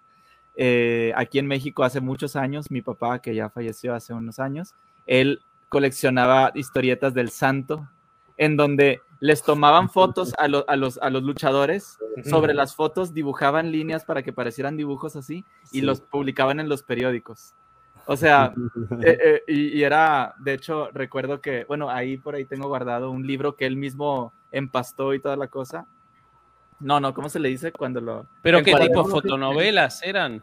Sí, eran como, como tipo, pero, pero de, de, luchadores, eran del santo y así. Entonces él, él las, las, las, coleccionó todas así, las puso en un libro y como él trabajó en imprenta, las encuadernó y, y, y me lo heredó prácticamente. Este. Muy ahí, bueno. lo tengo, ahí lo tengo guardado. ahí. bueno. Vos sabés que yo tengo una, una deuda muy grande que nunca pude subsanar hasta ahora que, porque nunca tengo el tiempo suficiente en la Ciudad de México para hacerlo, que es tener más historieta mexicana. No tengo, de, o sea, de autores mexicanos. No tengo historieta mexicana, es algo que me falta. No sé, Julián, vos qué conocimiento tenés, pero la verdad no tengo historieta mexicana. Pues sé dónde conseguirlas. Si vuelves a venir a México, nos ponemos de acuerdo y conozco un par de sí, lugares. Sí, me encantaría. Cosas bastante interesantes. Eh, yo, por ejemplo. Mira que tengo peruana, colombiana, uruguaya, chilena, eh, bueno, canadiense, por supuesto, eh, pero de brasilera, pero de México no tengo historieta. Sí, sí, sé dónde conseguir. Conozco un par de lugares bastante interesantes. Ok, ok, bueno, me llevarás. Claro, claro. Me llevarás entonces. Estos son los que te decía, mira. E-, eran de, de luchadores, de Black Shadow, este era un ah, luchador. muy bueno. Sí, y, te digo, los dibujos eran así, te digo, les tomaban fotos a los actores, a ver, si se ve por aquí, les tomaban fotos a los actores y, dibujaban sobre las fotos. Claro, claro. Ah, espectacular. Ah, es como esa película de Robert Downey que se llama Scanner Darkly, que es, Darkly. actúa en la película y se dibuja todo sobre la película y es como una animación. Haz de cuenta. Sí, sí, sí, Esa película es buenísima. Sí, muy, muy buena. Y de, todo, o sea, eh, tengo otro libro de, cómics así antiguos que son viejísimos, viejísimos, eh, de muchos tipos. Este, El Pato Pascual y muchas de esas ah, otras cosas que vienen ahí. También. Total. Okay. Mi abuelo tenía guardados unos volúmenes, probablemente tú los conozcas, Vasco, de Hugo Pratt y Alberto Breccia. Sí, claro, por supuesto, en la época en que en que Pratt vivió acá en la Argentina, el autor del corto maltés. Sí, sí, por Exactamente, sí, sí. Tenía un cómic que se llama Sargento Kirk, me parece. Oye, que hay uno de Darth Maul contra Wolverine, andan diciendo aquí. Sí, sí, sí, sí.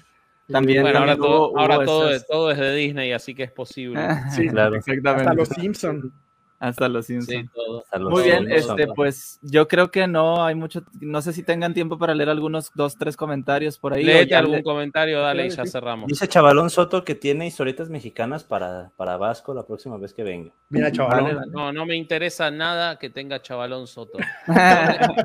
Nomás los memes. ¿Dónde está escribiendo Chavalón? Que no lo veo. Eh, por ahí anda, por ahí anda. Ah, porque esto se transmite por Facebook también. Ajá, eh, sí, sí, sí. No, decirle, decirle que no me interesa nada que venga de chavalón, por favor.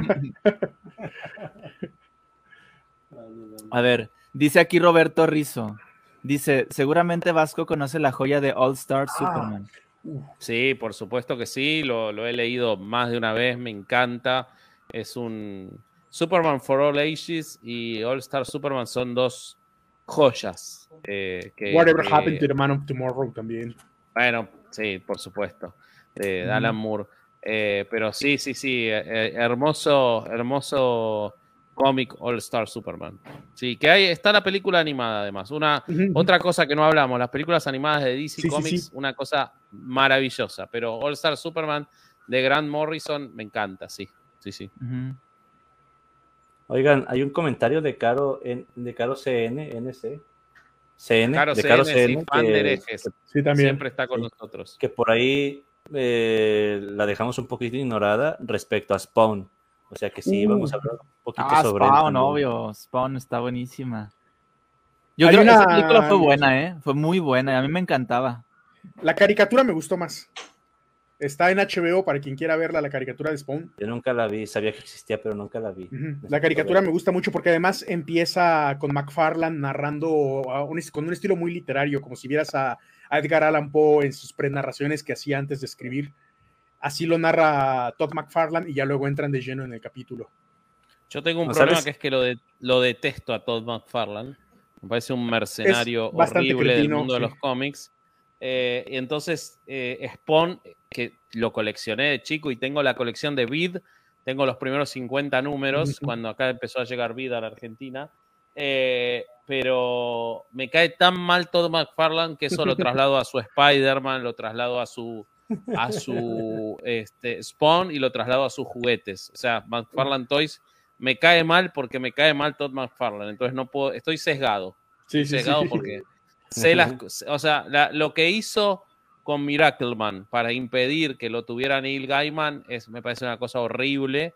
Eh, alguna vez, si les interesa, yo estuve en un, en un podcast comiqueando en el que hablamos de juicios en, el juicios en el cómic, eh, en el que hablamos de eso, de cómo Todd McFarlane intentó quedarse con Miracleman, con Marvelman, personaje mítico del cómic inglés que lo escribieron Alan Moore y después Neil Gaiman, nada menos. Eh, y Todd McFarlane se lo quiso quedar sin tener nada que ver.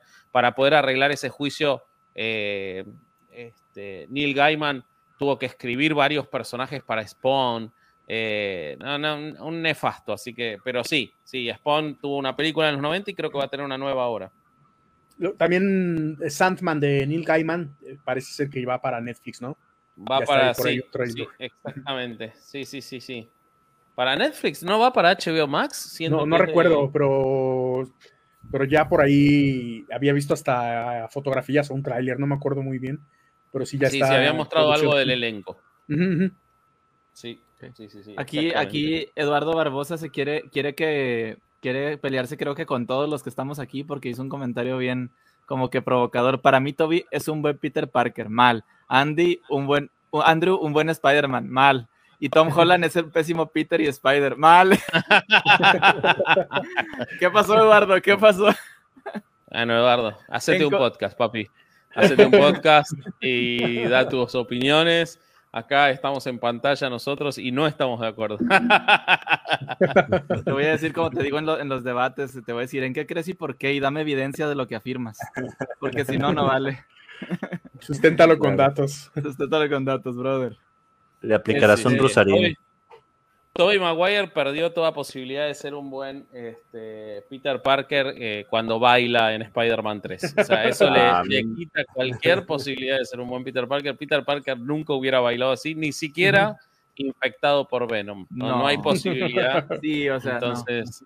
Este, es, es, es un, como que una situación agridulce porque a todos nos gusta esa escena, pero por las razones equivocadas. o sea. Oigan, ¿ustedes vieron el video que compartí en Instagram de la navaja de Hitchens donde sale este Darth Maul, pero que es en realidad Tobey Maguire, este de Peter Parker bailando?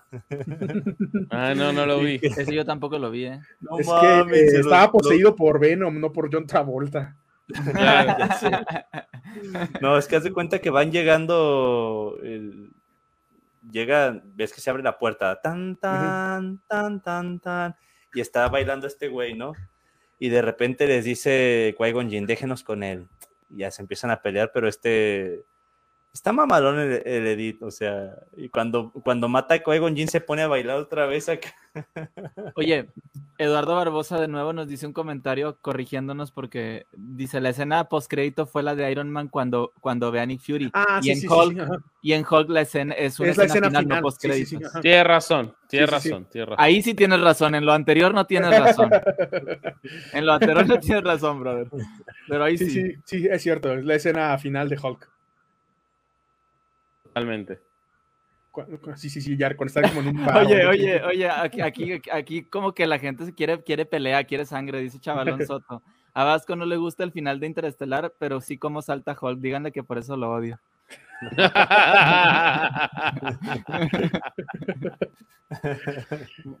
Chavalón, ¿qué vamos a...? O sea, que no voy a tomar en serio tus opiniones. Vos te viste la cara a vos mismo, no te voy a tomar en serio, chavalón.